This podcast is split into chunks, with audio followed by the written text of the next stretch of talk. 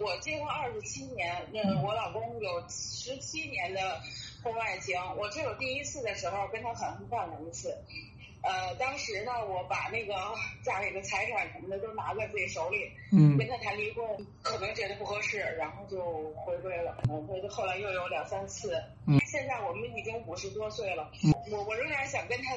就是开战，我不想让他再再有这个外面有花事儿了。我就不知道我现在还应不应该再查一下这小三儿是谁，要不要跟他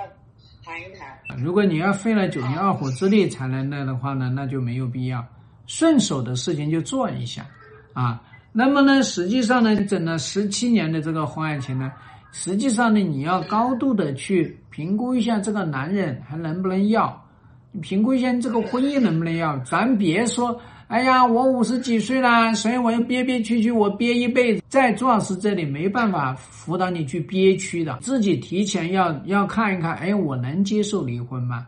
因为你越能接受离婚呢，你跟他开干的时候呢，你就更加有坚强有力，那他更加看到你的底牌是可以离婚的。那他五十几岁这样的一个情况下，他一直长期这么搞，说明呢他并没有真正意义上说，哎呀，这个婚姻我不要啦，这个老婆不好啦，完全烂透啦，而他没有这个决心和意志，所以这个是你一定要看到他的这个底牌的。这个第三者一直藏在背后，也不出现，也不怎么让。一般的情况下，第三者都是在身边呐、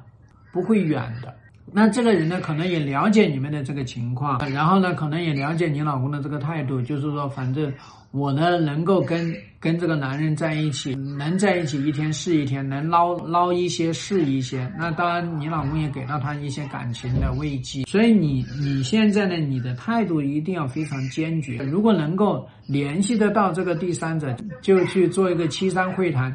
但是跟你老公的会谈要放在重点。我我老公就是这样的，这老公跟他干的强烈一点，他就老实一点；如果我我不在里头，特别的强势的话。那怎么行呢？那你要是经济条件允许的情况下，我建议你呢来那个学一下那个婚姻管理师的课程。